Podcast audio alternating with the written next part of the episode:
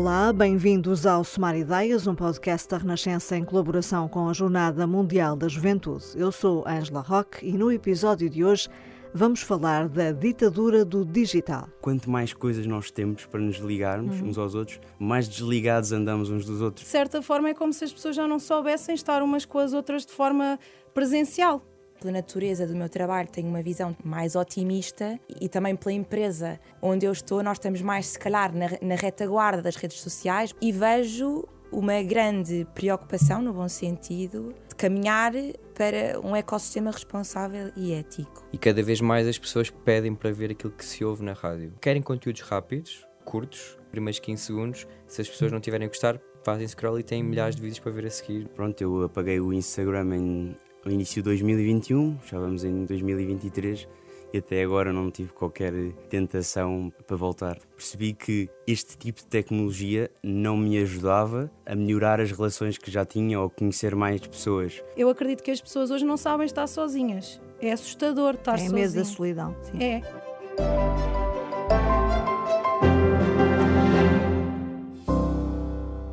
Estar sempre contactável é um risco para a saúde? Onde fica o direito ao ócio? A relação dos jovens com as redes sociais tornou-se uma dependência e como é que isso está a condicionar a vida e até as relações? São algumas das pistas para o debate, onde hoje vamos também falar do lado bom da tecnologia na vida privada ou profissional. Para isso estão comigo Rita Ferreira, 29 anos, natural de Almada, psicóloga clínica formada pelo ISPA, esteve ligada a um agrupamento de escolas em Cascais, atualmente usa a sua página de Instagram para ajudar quem a procura. Vasco Lage, 26 anos, vive em Lisboa, é designer de equipamento e interiores, formou-se na Faculdade de Belas Artes de Lisboa e há dois anos decidiu deixar de ter redes sociais. Rita Costa Oliveira, 28 anos, é também de Lisboa, estudou Engenharia Eletrotécnica e de Computadores, no Técnico, trabalha há 5 anos na Microsoft. André Pereira, 30 anos, é natural de Gueiras, Óbitos, com formação em vídeo e fotografia, é produtor e gestor de conteúdos para redes sociais aqui na Renascença, em especial eh, do programa às 3 da manhã. Bem-vindos a todos. Proporcionou-se este ser um episódio com quatro convidados e porque nos conhecemos a todos pessoalmente, de outros contextos e circunstâncias, vamos manter este registro informal. Vasco, porquê é que há dois anos decidiste deixar de ter redes sociais? Bom, em, em primeiro lugar, o Facebook já tinha apagado em 2019. Eu só usei Facebook e Instagram e já tinha apagado porque já não dava uso. Mas quando estava a usar o Instagram, percebi que estava a consumir demasiado tempo da, da minha vida. Que eu passei a dar outro valor precisamente quando em 2020 comecei a trabalhar e comecei a olhar para o tempo de outra forma, completamente okay. diferente. Portanto, Mas, começou a ser um peso, é isso? Tinhas, uh, tinhas... Sim, dava por mim naquele scroll infinito e às tantas tinha passado duas horas. E eu pensei, o que é que eu fiz com estas duas horas da minha vida? Não, há qualquer coisa aqui que não, não está certo. Mas o engraçado é que no início surgiu apenas com, ok, vamos fazer esta experiência de nem desinstalar, apagar mesmo a minha conta e vamos ver o que é que acontece. E o giro foi que as coisas boas que eu comecei a perceber de não ter redes sociais só surgiram depois de eu não ter, ou seja, quase como se eu só reparasse depois de não estar a utilizar. E portanto, não te arrependeste até hoje da decisão não, que tomaste? Até hoje, pronto, eu apaguei o Instagram em, no início de 2021, já vamos em 2023 e até agora não tive qualquer tentação para voltar. Até porque é muito engraçado, porque é um, uma rede social tão bem feita que mesmo quando eu apaguei, eles ainda me mandaram durante três semanas mails a perguntar se eu tinha mesmo a certeza que queria deixar de usar o Instagram. É uma coisa mesmo até à última que me deixou quase a pensar: será que eu devia ter apagado? Será que não devia? Mas hoje não me arrependo Sim, três nada. semanas de insistência, dá é para muito, voltar tá, atrás. Está muito bem casos, feito, certamente. muito bem feito. Mas e hoje que, não me arrependo. que peso é que a tecnologia ainda tem na tua vida? Ou seja, os meios digitais todos que temos ao dispor, sem ser as redes sociais, têm naturalmente ah, claro, até sim. no teu trabalho. Sim, é? é? verdade. É engraçado porque eu, apesar de não ter redes sociais, eu trabalho com muita tecnologia. Ou seja, eu trabalho num, num, num ateliê de arquitetura e neste momento eu trabalho com softwares de modelação 3D, com realidade virtual, com muitas ferramentas que me ajudam a, a, mostrar melhor os projetos aos clientes. Ou seja, eu não quero que, para deixar isto esclarecido, eu não sou contra as redes sociais ou com, contra qualquer tipo de tecnologia. E acho que, é, que essa é uma posição muito perigosa. Eu uhum. simplesmente, do ponto de vista pessoal e de relações humanas, percebi que este tipo de tecnologia não me ajudava a melhorar as relações que já tinha ou conhecer mais pessoas. Percebi que não era por aí que eu queria ir, apesar de acho que são ferramentas fantásticas que podem ser muito bem usadas e que são o trabalho de muitas pessoas e, e pagam as contas a, a, muita gente. E acho que são perfeitamente tecnologias que podem ser usadas para o bem, apesar de, de terem alguns pontos negativos. E telemóvel? Como é que é a relação com o telemóvel? Ah, telemóvel. Porque agora também há uma tendência uh, nos jovens de voltarem aos telemóveis antigos, não é? Sim. Que não têm internet. É engraçado ter-me perguntado mais isso básicos, porque sim. uma das coisas engraçadas que eu reparei logo quando apaguei o Instagram foi que às vezes estava no comboio ou numa paragem e de repente, já por vício, ah, um tempo morto, vou tirar o telemóvel. Tirava o telemóvel, olhava para ele, calma, já não tenho nada para fazer aqui e voltava a aguardar. Ou seja, os próprios tempos mortos agora tornaram-se tempos vivos quase, porque faço mais coisas, leio, leio nesses tempos, ou simplesmente estou em silêncio, porque esta ideia de estar constantemente entretido pode ser uma fuga gigantesca para lidarmos com as nossas emoções. É quase como, após ter desligado das redes sociais, passei a estar mais atento. E é engraçado como, por exemplo, a relação com os meus amigos melhorou.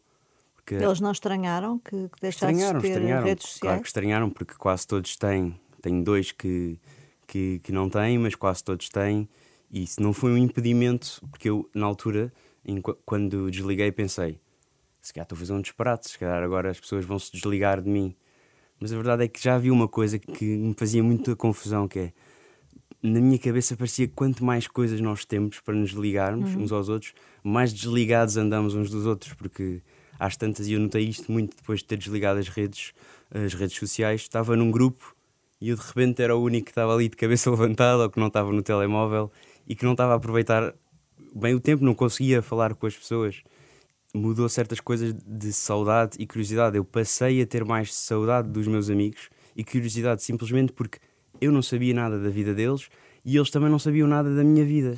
E quando estávamos juntos, queríamos mesmo isso, é? conversar e saber uns dos outros. Sim. Porque dava por mim, muitas vezes, quando tinha Instagram, a fazer aquele papel de eu via um, um amigo meu teve aqui, teve aquele outro, pôs um story de uma festa, de um jantar, depois estava com ele e fazia-lhe aquelas perguntas, mas eu já sabia a resposta.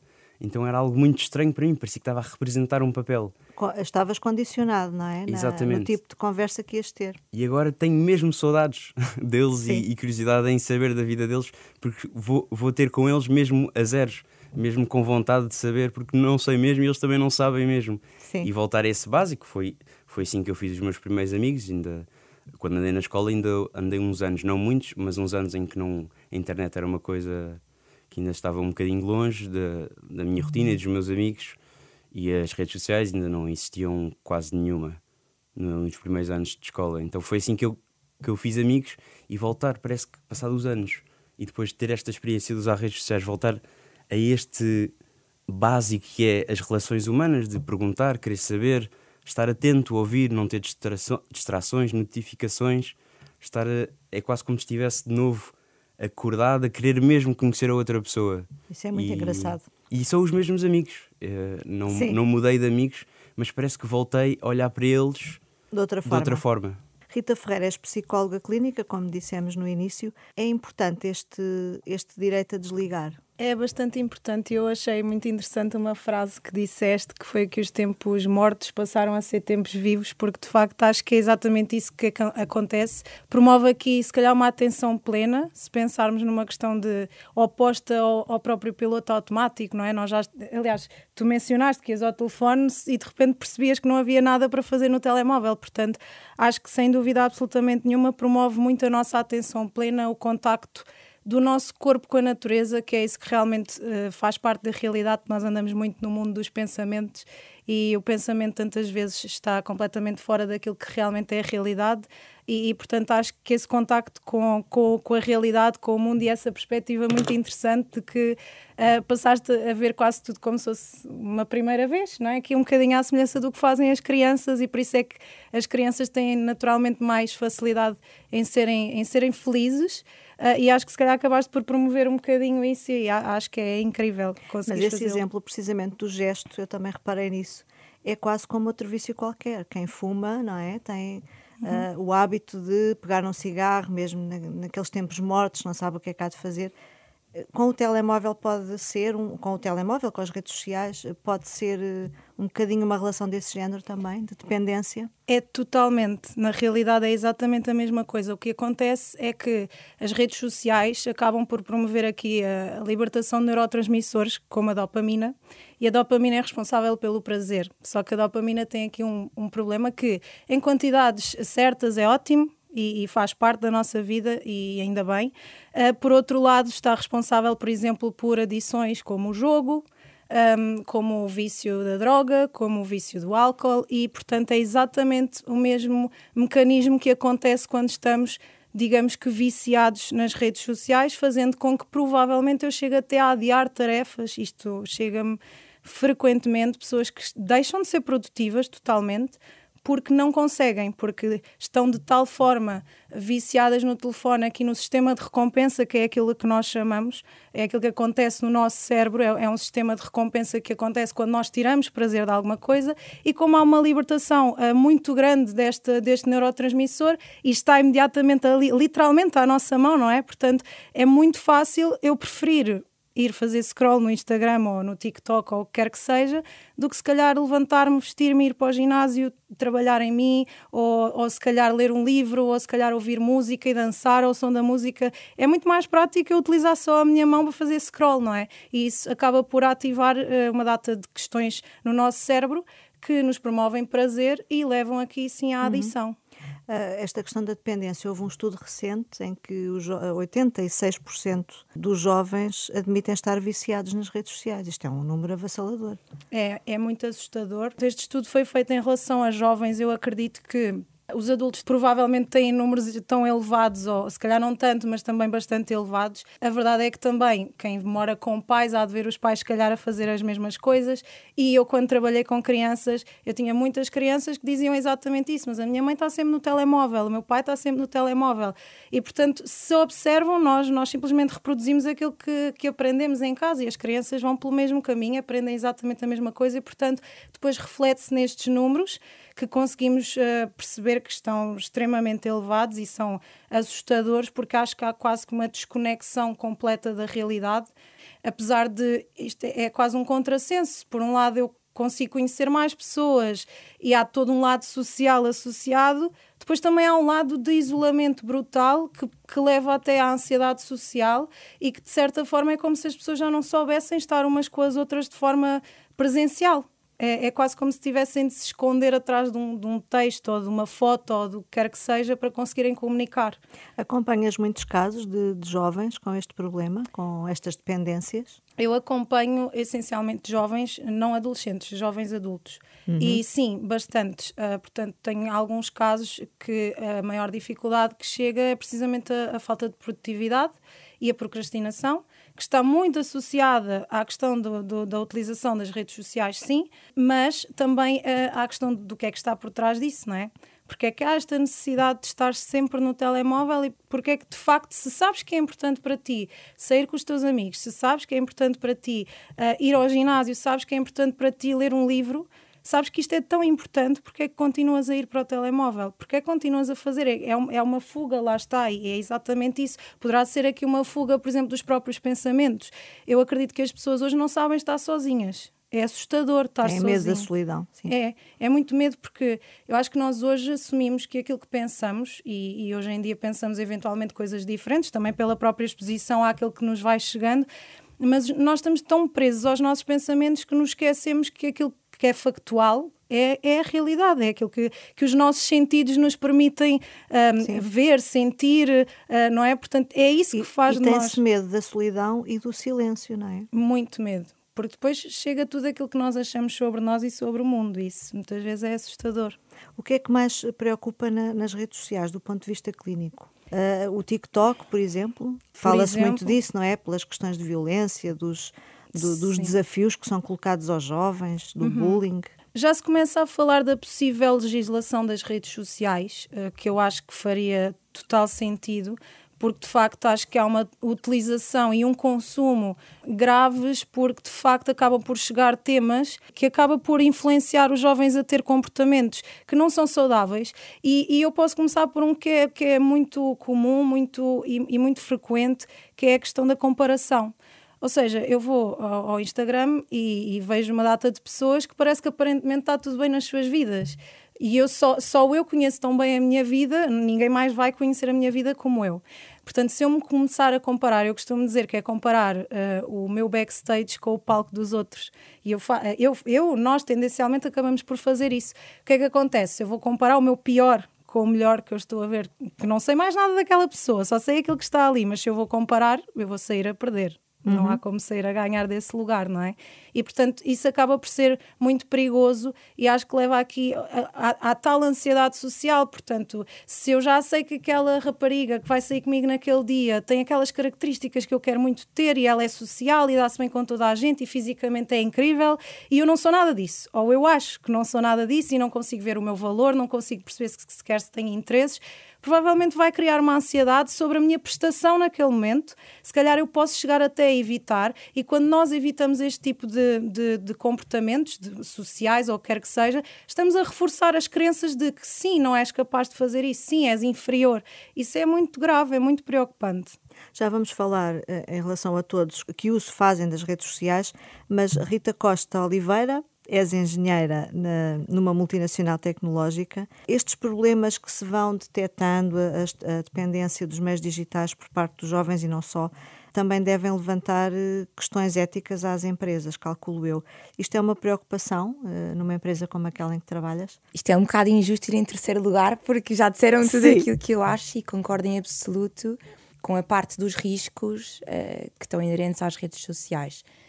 Uh, acho que se calhar pela natureza do meu trabalho tenho uma visão também mais otimista, uh, se calhar não tanto das redes sociais, mas mais da tecnologia que está por em trás. Geral, claro. Uh, mas, mas sim, pela natureza do meu trabalho e, e, também pela empresa onde eu estou, nós estamos mais, se calhar, na, na retaguarda das redes sociais, mais focados nos famosos algoritmos que, que estão por detrás deste tipo de redes.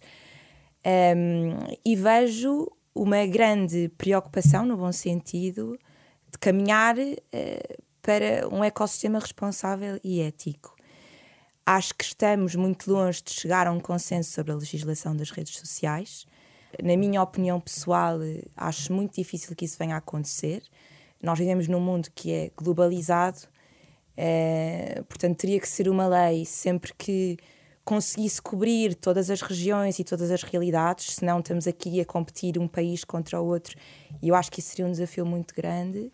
Além de que já as pessoas e os jovens tendo contacto com esta realidade, voltar atrás, na minha opinião, poderia promover aqui quase que uma rede paralela uh, que poderia ser ainda mais perigoso, uh, desde identidades falsas, mentir na idade, uh, que poderia levar aqui a situações ainda mais vulneráveis para os jovens.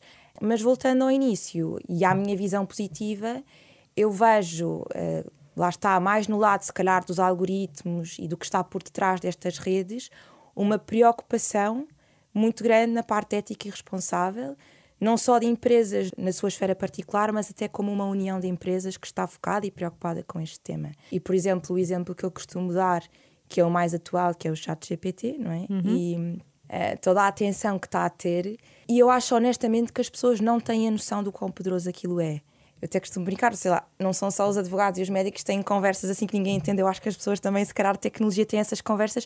E se calhar, para mim, quando eu estou com os meus colegas, é muito fácil para nós percebermos o potente e o importante que aquilo é, mas eu acho que se calhar para uma pessoa que está fora da área de tecnologia ainda não se apercebeu, acha que aquilo é engraçado e faz umas perguntas e aquilo responde e é super inocente. Mas aquilo é uma tecnologia completamente nova, nunca nada eh, como aquilo foi desenvolvido. Estamos a falar de um chat que aquilo não é reunir informação e dar-nos um sumário, aquilo gera informação. Mas também é assustador, conteúdo. eu acho, até por conversas que tenho tido, até na área da comunicação social, na área da cultura, aquilo é um bocadinho assustador principalmente uh, para determinadas áreas, não é? Há áreas em que a pessoa vê mais benefício do que risco, mas há outras áreas em que parece que o risco é maior do que o benefício. A tecnologia já cá está, Portanto, é muito difícil voltar atrás quando esta realidade já existe. Eu acho que os esforços da indústria tecnológica neste momento estão em comercializá-la da forma mais responsável possível. Uhum. E aqui um exemplo que eu posso dar, por exemplo, uma tecnologia como o ChatGPT uh, alimenta-se de dados, não é? Portanto, é como, por exemplo, um algoritmo do Instagram alimenta-se daquilo que nós gostamos para nos dar coisas que nós gostamos, não é? Por isso é que nós também estamos tão polarizados nas nossas opiniões. Uh, uma coisa como o chat GPT é igual, portanto, alimenta-se de dados. Se nós não garantirmos que estes dados são responsáveis, se nós não garantirmos uh, a integridade destes dados, o algoritmo fica em causa. E, por exemplo, os dados que nós temos até hoje é a nossa história e a nossa história tem muitos enviesamentos, tem muito bias, tem muito, muito estereótipo. Por exemplo, no meu caso, que trabalho em tecnologia, somos muito poucas mulheres, não é? Portanto, nós temos que garantir que não alimentamos este tipo de ideias a um algoritmo que promova a continuidade deste estereótipo. Uh, e eu, por acaso, acho muito interessante que em todos os lançamentos desta tecnologia dá sempre errado. Ou seja, quando há uma conferência e vai um CEO e mostra o produto, quando está ao vivo, há sempre um erro. E eu ao início não percebia porque. Eu pensava, mas esta pessoa ganha milhões, treinou para estar nesta apresentação e está a falhar ao vivo. Mas porquê é que isto está a falhar ao vivo? E depois comecei a perceber que é propositado. E isto é um dos esforços éticos que está por trás destas empresas, que é provar que é falível. Portanto, não dizer às pessoas que isto é 100% confiável. Habituar as pessoas a verem que ele falha e a serem críticas a interpretar o resultado. Portanto, é tudo premeditado e faz tudo parte deste esforço de ter algoritmos responsáveis uh, e éticos. Bom, o esforço também tem que ser, penso eu, e pergunto-te na, na, formação, porque de facto, apesar da, da, globalização da tecnologia, ainda há muita iliteracia a este nível, não é? As pessoas é como se tivessem Ferraris ao dispor, mas não tivessem carta para os guiar. Exatamente. Portanto, eu... temos que acautelar isso, não é? Claro, e eu acho que a literacia digital eu acho que nós estamos na era que se fala imenso de literacia financeira, não é? Parece que está na Sim. moda, e... mas a literacia digital é super importante. E aqui não, nem é tanto como usar um telefone, como usar o Instagram, como usar o YouTube, porque eu acho que toda a gente sabe, mas até focar o debate e este tipo de literacia em temas um bocadinho mais profundos. Por exemplo, o que é que é a privacidade? Não é? O que é que é a esfera privada de uma pessoa? Porque, como a Rita dizia, nós estamos habituados a ir ao Instagram e ver uma pessoa que está a partilhar a sua vida e nós achamos que é ok partilhar até ao mesmo nível que aquela pessoa vai. E se calhar aquela pessoa tem toda uma vida privada que nós não estamos a ver. E, ou seja, este debate, o que é que é a privacidade dos meus dados, da minha informação, uh, dos meus amigos, dos meus filhos, da minha família. O que é que é a privacidade? Temos que voltar um bocadinho aos básicos, ou uh, o sentido crítico, saber interpretar, saber concordar. Uh, e também a literacia naquilo que é a comunidade positiva, não é? Portanto, o, o que é que é criar uma comunidade que é positiva e útil numa rede social? E ter um bocadinho também estes debates ou estes microdebates uh, em sociedade e, e, não só com estudantes e com jovens, mas também com pais e com adultos. Para ir alertando. Exatamente, para ir uhum. alertando e tendo estes, estes debates um bocadinho também mais profundos e que vão também ao cerne da questão. Vou agora a, a outra área disto tudo, André Pereira é, é gestor de redes sociais aqui na Renascença. Esta já é uma função uh, indispensável hoje em dia neste meio? Eu diria que sim, cada vez mais. Uh, na prática, o que é que tu fazes? Então, na prática, eu crio conteúdos uh, que de alguma forma complementam aquilo que nós ouvimos na rádio. Uh, neste caso, a Renascença comunica, sobretudo, através do seu site e das redes sociais. Falo para além do que nós conseguimos ouvir diariamente e cada vez mais as pessoas procuram ver e pedem para ver aquilo que se ouve na rádio. Ou seja, uh, atualmente existem dezenas, centenas de podcasts que toda a gente conhece que as pessoas ouvem, mas quando falamos de conteúdos que são feitos propositadamente para a rádio, programas da manhã, programas da tarde, os mais conhecidos, as pessoas cada vez mais querem ver aquilo que se passa. E isso vai um bocadinho ao encontro daquela ideia que já foi falada aqui de outras formas, que é as pessoas querem ver se aquelas pessoas que ouvem são ou não são reais. De que forma é que aquilo que nós ouvimos na rádio, e falo agora em específico da rádio porque é a área na qual eu trabalho, de que forma é que essas pessoas e os conteúdos que são ouvidos depois são reais, ou se são preparados exclusivamente para a rádio, quem é que são aquelas pessoas. E também já foi aqui falado nessa questão de nós, o que vemos atualmente nas redes, muitas das coisas que nós vemos em redes pessoais, eh, de amigos, familiares, etc., aquilo que é partilhado por norma, 90% das coisas ou 95% das coisas, nós estamos a partilhar coisas boas. Uhum. Partilhamos o lado bom das vidas das pessoas, não é? É o mundo ideal. É o mundo ideal. E o que acontece é que às vezes, de uma forma quase falsa, e pode não ser propositada, nós tentamos transmitir o que está errado na nossa vida, o que é menos bom, mas até isso é falseado. Acaba por ter algum filtro. O que é que eu quero dizer com isto? Se nós estivermos muito mal, nós não vamos partilhar uma história, uma fotografia, um vídeo a dizer ao mundo que estamos mal. Vamos partilhar uma frase, uh, vamos partilhar uh, um excerto de um poema, vamos partilhar uma, uma fotografia que, de uma forma mais abstrata ou metafórica, consiga transmitir aos outros aquilo que estamos a sentir. Portanto, nós romantizamos de alguma forma aquilo que estamos a sentir de errado. E depois acaba por acontecer o, o oposto quando queremos mostrar uh, momentos felizes, ou seja, seja de um, de um formato mais profissional ou então numa partilha pessoal, não são só os filtros visuais que usamos nas redes, mas filtramos de várias formas uh, os conteúdos que queremos comunicar. E isso acontece cada vez mais. E depois isso, obviamente, que vai uh, fazer com que as pessoas que uh, se identificam com aquilo que veem acabam por se colocar um nível abaixo, como uhum. também já foi dito pela Sim. Rita. Voltando à, à pergunta que tinhas feito e relacionando o que eu acabei de dizer com tudo isso, acho que cada vez mais, e sobretudo num conteúdo como da rádio, em que estamos a fazer um programa em direto, em que partilhamos vídeos que são gravados em direto. Tu trabalhas sobretudo com as três da manhã Sim. e com a rúbrica extremamente desagradável, da Joana Marques. Isto tem sido uma maneira de aproximar as pessoas de novo da rádio, não é? Exato. Estamos numa nova fase de comunicação, podemos Acho que dizer estamos, isso. Sobretudo numa fase em que há formas diferentes de ouvir os conteúdos. Pegando especificamente no exemplo do extremamente desagradável, é uma rúbrica diária de 10, 15 minutos em rádio, num programa que tem 3 horas. E a esmagadora maioria das pessoas ouve o extremamente desagradável nas plataformas de podcast e no YouTube, e não se, algumas não sabem sequer que existem as 3 da manhã, que é o nome do programa da manhã, ou sabem, mas não ouvem. Um, mas é uma maneira de as levar até ao programa, não é? Sim.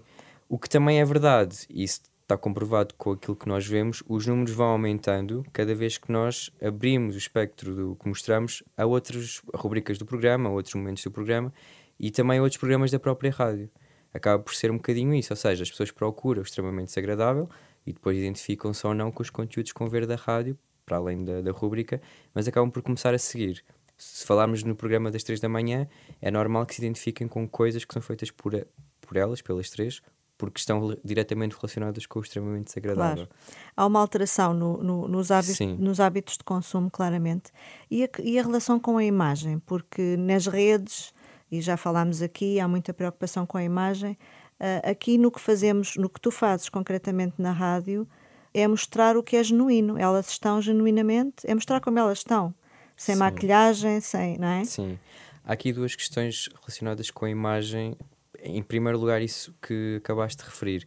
No caso específico das três da manhã, elas são de facto genuínas, ou seja, obviamente que tem um programa com um guião preparado em certos momentos, tem uma estrutura, mas a, maior, a maioria dos conteúdos que são ditos, que são feitos, são preparados, mas não, não seguem à risca um guião. São espontâneos e a questão da maquilhagem, a questão do estar visualmente preparadas para, para surgirem num vídeo, no caso delas, isso não acontece preparam-se como qualquer um de nós prepara, se prepara para sair à rua. Não vem assim de qualquer forma para a rádio, obviamente. Sim, mas, mas, não, não há propriamente uma maquilhadora à espera é? delas aqui. Sim. E depois sim. outra coisa relacionada com a imagem é a rapidez com que as pessoas exigem a imagem e os conteúdos a serem partilhados nas redes. Rapidez das du de duas formas.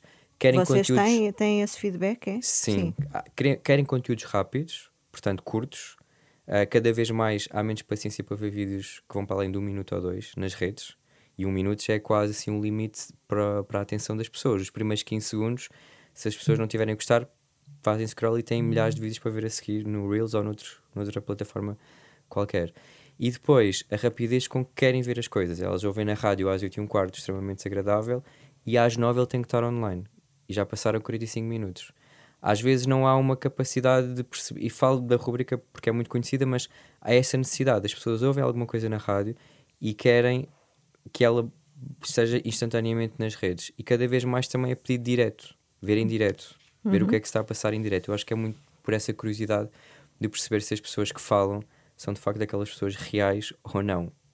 Acho Sim. que passa muito por aí. Uh, Rita, uh, em termos médicos, uh, estas dependências, estes novos hábitos estão a ser acompanhados? Quando conversei contigo para, para vir a este episódio, disseste que em termos académicos, em termos de, de, da psicologia, está a ser pensada uma nova hum, classificação, categorização de, destas dependências?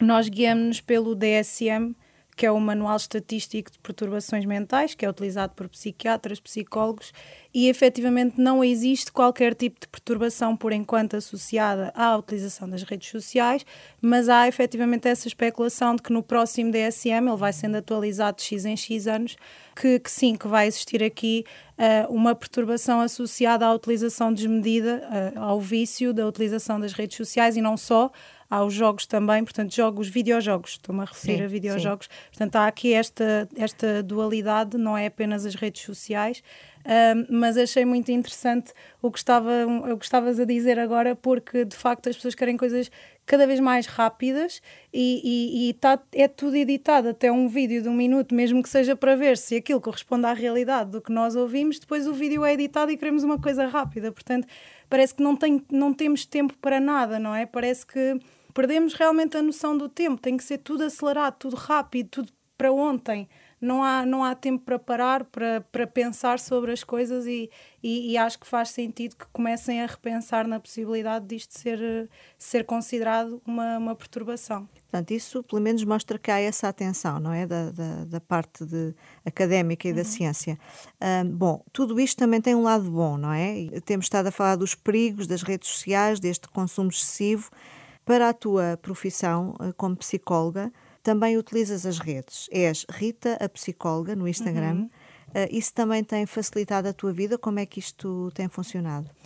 Eu acho que tudo na vida tem dois lados e conseguimos sempre tirar um lado positivo e outro nem tanto. Portanto, acho que tem muito mais a ver com a utilização, a forma como nós utilizamos e, e também o conhecimento que existe, não é? Como há bocado a Rita estava a referir. Uh, eu utilizo o Instagram unicamente, uh, criei a minha página, vai fazer agora dois anos e de facto tem sido uma utilização muito positiva. Se calhar, se eu falasse aqui pessoalmente no meu consumo pessoal, às vezes, se calhar, acabo por exagerar. E como também trabalho através de, das redes sociais, às vezes há quase que uma pressão para estar presente. No outro dia até levei isso para os stories porque eu decidi num fim de semana não trabalhar, porque há tantas quem trabalha nas redes sociais, dá por si ao fim de semana, é domingo, são 11 da noite, é meia-noite, ainda está a fazer coisas e quer dizer, não faz muito sentido. E as tantas, também estou aqui a promover saúde mental, também se calhar tenho que fazê-lo por mim. E portanto assumi que durante dois dias não ia. E às tantas as pessoas até chegam a mandar mensagens a perguntar se está tudo bem. Portanto, a ausência da presença nas redes sociais faz com que leve as pessoas a pensar que não está tudo bem, quando quando acho que se calhar é exatamente a perspectiva oposta. Mas, eh, mas sim, eu utilizo uh, o Instagram, é a minha ferramenta de trabalho, é, é por onde me chegam Uh, todas as pessoas que eu tenho vindo a ajudar através de consultas ou outros projetos que também vou, vou criando, e acho que o lado positivo associado a isto, há um lado benéfico para mim, como é lógico, porque é, minha, é o meu trabalho, mas para as pessoas, se for informação fidedigna uh, acho que é, é, muito útil, porque a verdade é que eu sinto, por exemplo, que há pessoas que se calhar não têm acesso, infelizmente, à saúde mental, quer dizer, a, não, não à saúde mental, mas se calhar ao tratamento da sua própria saúde mental quando é necessário, infelizmente.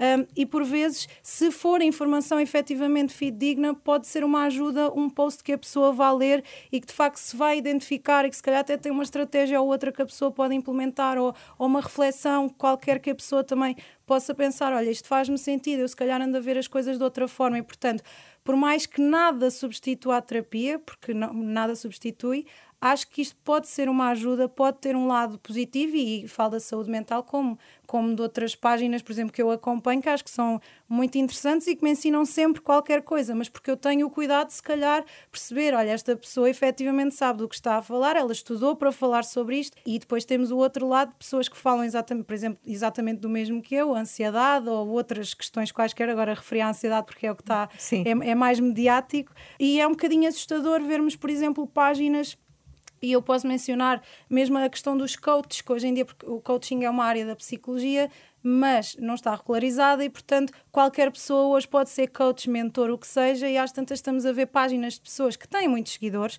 e, portanto, de alguma forma parece que têm autoridade para falar sobre e as pessoas confiam e estão a dizer que curam a ansiedade de uma pessoa, de uma pessoa em cinco semanas, quando para já a ansiedade é uma emoção, portanto não vamos tratar uma emoção, é suposto ela existir em nós. Ela portanto, também, um também tentas, uh, com o que vais publicando, desmistificar isso, não é? Sim, totalmente. Mas não tem, neste momento não tens consultório como uh, psicóloga? Presencial não, faço uhum. tudo online. Tudo, tudo online. Uhum. E tens retorno disso, ou seja, vale a pena.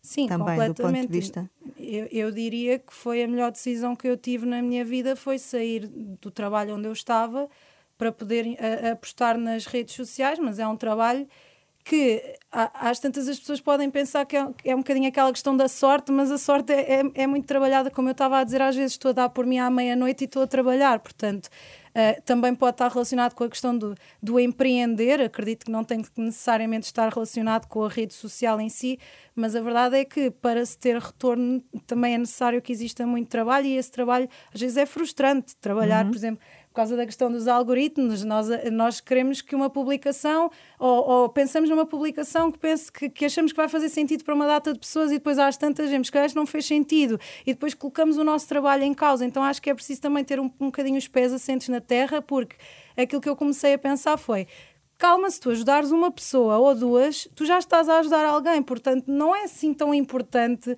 o número de gostos ou a interação, isso na verdade é uma coisa que nós vamos buscar, é validação externa, quando se calhar precisamos de nos validar internamente, não é? Sim. Uh, e então deixar essa mensagem também, porque acho que é importante não estarmos sempre à procura de validação externa com gostos, uh, interações, o que quer que seja, e procurarmos começar nós a validar-nos internamente em relação ao que nós queremos, ao que nós gostamos, aos nossos desejos, necessidades. Além desta página profissional, tens outras? Usas as redes sociais? Uh, eu tenho TikTok uh, um bocadinho porque achei que fazia sentido e porque eu como uh, faço vídeos também, quando faço um vídeo coloco no TikTok, mas não é uma página onde eu invisto imenso, portanto o meu trabalho é essencialmente o Instagram, é onde me foco Portanto, sim, tenho TikTok, mas não é algo que, uhum. que tenha grande investimento da minha parte. Rita Costa Oliveira, a tecnologia faz parte da tua vida profissional e as redes sociais, no teu dia a dia, como é que é a relação? Infelizmente, também não é muito boa. Não? Neste uh, sentido de ser demais, de ser, ser exagerada? Demais, sim. Ou seja, eu acho que também sou um bocadinho viciada. Bom, primeiro no WhatsApp, ou seja, estar sempre contactável. É uma coisa que eu sou totalmente viciada. Eu não sei se os meus amigos reparam, mas eu respondo sempre no imediato às mensagens. Porque se eu tenho uma luzinha, eu vou ver e respondo logo. E eu às vezes tenho amigas que me demoram horas a responder a uma mensagem e eu fico cheia de inveja, porque eu penso, esta pessoa é mesmo livre e não e demora imenso tempo a responder-me porque tem coisas muito mais interessantes para fazer. Depois no Instagram eh, tenho uma dependência muito grande como consumidor, ou seja, não sou uma pessoa de publicar assim imensas coisas. Eh, por acaso, esta semana estou a fazer um curso de culinária e pediram-nos para, para partilharmos umas, os nossos resultados das receitas. E pegando naquilo que já foi dito, obviamente eu só partilhei as receitas que me ficaram bem. Eu fiz uma granola horrível. Aquilo estava com um aspecto terrível. Obviamente que eu não vou partilhar aquilo, não é? E se calhar quem viu os meus posts pensa, fogo, ela cozinha mesmo bem. Mas não viu os 30 mil pratos que eu estraguei antes de pôr aquela fotografia. Um, portanto, partilho pouco, mas consumo muito. Consumo muito e tenho um consumo muito pouco hum, planeado. Ou seja, é um consumo de impulso. Uh, não há temperança na equação, ou seja, eu pego no telefone e vou-me deixando ir. Uh, ou seja, não é um consumo que seja muito racional e, e, isso é o que me preocupa muitas vezes. Portanto, tens noção que isso está também a condicionar a tua, o teu tempo, como dizia o Vasco tal e qual. no início, não é? Sim, condiciona o meu tempo, as minhas atividades. A tua liberdade? A minha liberdade. E, por exemplo, também o facto de eu estar sempre contactável, aquilo que eu senti, que acho que o Vasco explorou um bocadinho na, naquilo que disse, é que eu tenho muitos, muitos contactos ao longo do dia, mas a intensidade de cada contacto é muito reduzida. Eh, e perdi um bocadinho aquela espontaneidade do reencontro que o Vasco dizia, não é? Quer dizer, se eu chego a casa, eu já contei tudo ao meu marido por telefone, por mensagem, no WhatsApp. Quando eu estou com as minhas amigas, já sei tudo das filhas. Portanto, parece que o reencontro perdeu um bocado aquela magia, porque mesmo, sei lá, eu lembro-me quando era miúda, chegava a casa, tinha imensas coisas para contar aos meus pais. Eu acho que hoje os pais até têm grupos do WhatsApp para ver o que é que os filhos estão a fazer, quer dizer, o que é que os filhos vão contar quando chegarem a casa. Uh, e, e, há uma necessidade também, dos, falando dos pais, de controle, não é? Dos sim, filhos sim, hoje em dia. é um hábito que, que também se pronto, que os pais começaram a ter e agora é difícil voltar atrás. Bom, eu ainda sou do tempo em que não havia telemóvel e quando saíamos à noite, pronto, só, só falávamos com os pais mesmo quando chegávamos a casa, o que Exato. era uma liberdade que se perdeu. Uh, André, a tua relação pessoal uh, com as redes sociais? A minha relação pessoal com as redes mudou um bocadinho desde que eu trabalho aqui. Eu uso as minhas redes sociais todos os dias, é verdade, mas como passo o dia a trabalhar nas redes da Renascença, quando chego a casa não me apetece assim tanto ir para Percebo. o meu Instagram. Percebo uh, e aqui na Renascença temos várias redes, temos Facebook, Instagram, TikTok, Twitter, uh, mas eu atualmente tenho Facebook e Instagram, mas só utilizo o Instagram diariamente. E a minha relação com as redes acaba por ter várias fases e passa por fases que já foram aqui referidas. Eu nunca tive dois anos sem redes como o Vasco, mas tive dois meses, já há algum tempo, para aí há quatro anos, decidi parar. Na altura não tinha Instagram, já tinha parado com o Instagram e depois parei também com o Facebook. E porquê? E tive mesmo. Porque na altura eu estava também a trabalhar em Lisboa e sentia um bocado o que ele referiu há bocado no início, que eu não tinha um momento em que me conseguisse desligar das redes. Eu entrava no autocarro, automaticamente pegava no telemóvel. Depois, quando desliguei as redes, ao início acontecia isso, que era pegava no telemóvel e depois hum. pensava, ok, eu não tenho redes, não vale a pena. E depois comecei a perceber que não valia a pena, mas eu nunca fiz isto uh, com o intuito de desligar completamente ou desligar para sempre. Foi, Uma achava pausa. que era temporário e que era mesmo preciso. Sim. Uma pausa na relação. Uma pausa na relação, deu um tempo. Deu um tempo às redes. Exato. E atualmente o que acontece é que eu acho desde que nós saibamos para, para que é que nós queremos usar as redes, Uh, eu não uso as minhas redes pessoais, ou seja, eu não tenho uma página profissional, eu tenho uma página pessoal, não é como no caso da Rita, mas mesmo na página pessoal, embora eu seja como qualquer outra pessoa, nós só partilhamos coisas aparentemente felizes ou que nos fizeram bem, acho que há níveis diferentes de filtragem do que nós queremos ou não partilhar. Ou seja, há pessoas que, para além de só partilharem coisas felizes, preocupam-se esteticamente com tudo o que partilham, os conteúdos são pensados ao pormenor não estou a falar sequer ao nível do influencer, estou a falar de pessoas com menos seguidores, mas que se aproximam desse esquema, porque têm como exemplos influencers, não é? Eu já tenho observado aqui na, na redação tu estás a dar conselhos. Há quem te peça conselhos nesse sentido, não é? Sim, também muitos deles são a nível técnico. A pergunta que mais me fazem é a que horas é que devo publicar um vídeo ou uma foto para ter mais gostos ou mais seguidores? Porque isso está tudo estudado, não é? Isso está é, tudo é estudado, é mas é muito, muito variável. Há horários que efetivamente são melhores que outros. Uh, não vou estar agora aqui a dar exemplos, posso só dizer ao fim de semana, o meio-dia é um bom horário para publicar coisas, de uma forma geral. Por exemplo. Mas depois há, há pequenos fenómenos que acontecem eu, e há exemplos que nós não conseguimos muito bem explicar, por mais que estudemos o algoritmo e por mais que tentamos, tentemos perceber porque é que aquilo acontece, que é, nós pensamos, eu podemos passar dias a pensar num vídeo para, para, para um programa da Renascença, publicamos-lo e ele tem determinado número de visualizações. E recentemente eu partilhei um vídeo nas minhas redes, feito por mim, sem qualquer tipo de intenção, ou, e de repente aquilo tem tantas visualizações ou mais do que qualquer um dos vídeos que eu faço aqui e que é pensado criativamente para chegar ao público. Ou seja, tem tudo a ver com o momento em que partilhamos, sim, mas não um horário em específico. Depois depende de quem ouvir, quem o repartilhar. E acho que também passa muito por isso. Se por um lado nós uh, seguimos sempre os exemplos que nós vemos para nos adaptarmos e para também fazermos o mesmo nas nossas redes, uhum. acho que se nós conseguirmos, dentro do que é possível numa rede, sermos reais e não estarmos com a preocupação extrema de colocarmos filtros não só visuais, mas todo tipo de filtros nas nossas publicações, se calhar as pessoas vão se identificar mais connosco, mesmo que a tua intenção não seja ser uma influencer, tu vais acabar por chegar às pessoas da maneira mais simples, ou seja, sem pretensões. E acho que acaba por ser um bocadinho isso. Depois, obviamente, o algoritmo mostra-nos aquilo que nós mais procuramos e o que mais gostamos, e é, vai criar-se aqui um ciclo que nos leva sempre a ver conteúdos muito semelhantes e às vezes, quando nós nos prendemos em determinados conteúdos, acabamos por ficar presos a esses conteúdos e não conseguimos sair disso, não é? Estamos sempre a ver a mesma coisa e os exemplos que nós temos são exemplos supostamente de pessoas que têm uma vida muito melhor que a nossa ou profissionalmente podem estar mais bem organizados, uhum. tecnicamente podem ser melhores e nós acabamos sempre por nos colocar abaixo. E isso, obviamente, como já foi dito, vai fazer com que nos sintamos mal e não melhores. Claro. Vasco, eh, já disseste há pouco que não tens saudades de ter redes. No, no teu círculo de amigos, uh, houve quem seguisse o teu exemplo ou, ou, não? Sim, por acaso tive uma amiga que seguiu, mas que depois voltou a ter. Não, não resultou para a vida dela. Mas é engraçado porque estava aqui a ouvir e estava fascinado porque já aprendi imenso hoje. Sim. Mas estávamos aqui a falar numa coisa muito importante que é essa questão da, da validação. Sim. Óbvio, quando eu usava o Instagram também, eu queria ter likes e queria ter muitos comentários. Quem é que não gosta? Lá está, e liberta esta dopamina e sentimos muito bem. Mas é uma duração curta.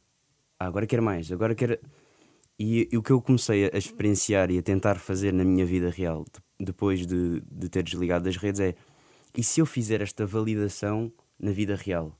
Ou seja, não ter medo de elogiar os meus amigos, elogiar mais vezes a minha família, os meus colegas de trabalho, fazer estes comentários ou dar estes likes na vida real. Tentar fazer isto e comecei a tentar fazer, ou, ou mesmo maneiras de digital, eh, mandar mensagem, ligar, a centrar-me só numa pessoa de cada vez, porque também falámos noutra coisa muito interessante aqui que é a questão da informação. E o que eu sentia nas redes sociais é que há uma grande salada russa de informação. Uh, nem vou entrar aqui pela veracidade da informação, que também já foi muito discutido aqui, mas a própria maneira como eu estava a processar a informação não era correta. Ou seja, eu via um, um, post muito importante sobre a pobreza em Portugal, depois logo a seguir uma fotografia de uma amiga a beber uma cerveja no Cais do Sodré, depois logo a seguir um, um projeto de arquitetura, isto num espaço muito curto.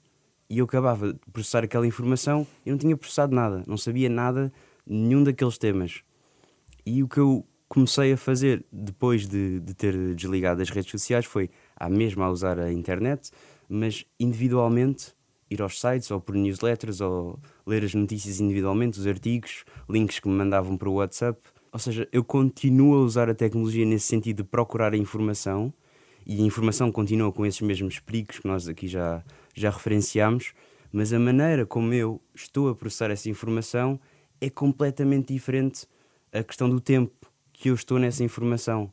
Uh, e a informação é a mesma que eu tinha nas minhas redes sociais, porque eu seguia os mesmos artistas, mas agora o facto de ver esses artistas ficar na página deles ou, ou, ou um site específico de uma empresa em específico e está lá o tempo, mesmo que seja só 5 minutos, já me vale mais do que ver apenas um post desta empresa no Instagram, que já me passou essa informação. Sim. Isso foi algo que, que também foi benéfico. Dá-me ideia, até pela, pelas partilhas que tem aqui feito, que devia haver de facto um guia que ensinasse as pessoas a usar melhor isto tudo, não é?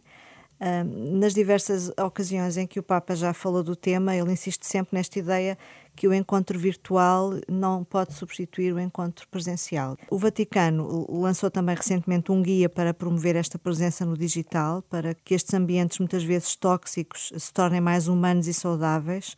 Isto é uma coisa muito dirigida aos cristãos, mas faltam de facto estes guias uh, que orientem. O que é que acham? Como é que comentam esta, esta iniciativa no âmbito da Igreja. Rita.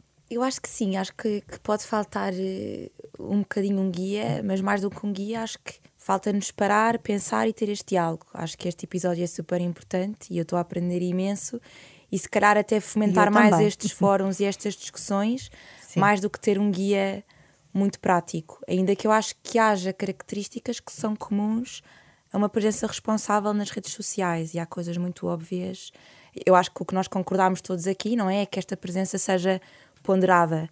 Uh, eu vou porque quero e não porque estou viciado e vou tentar tirar o máximo partido de uma rede social para encontrar a página da Rita se preciso de ajuda uh, para fazer terapia ou uma página de culinária ou o que seja, mas ser um uso ponderado e responsável. Uh, se houvesse um guia, diria que também uma das coisas que eu acho que estaria lá é ter uma presença positiva. Nós hoje em dia vamos a uma rede social e temos tantos comentários negativos, tantas pessoas que alimentam e se alimentam de, de coisas negativas, de notícias más, de insultos. E quer dizer, eu acho que isso não é uma presença muito responsável e muito cristã numa rede social, eh, até como uma perspectiva também de exemplo.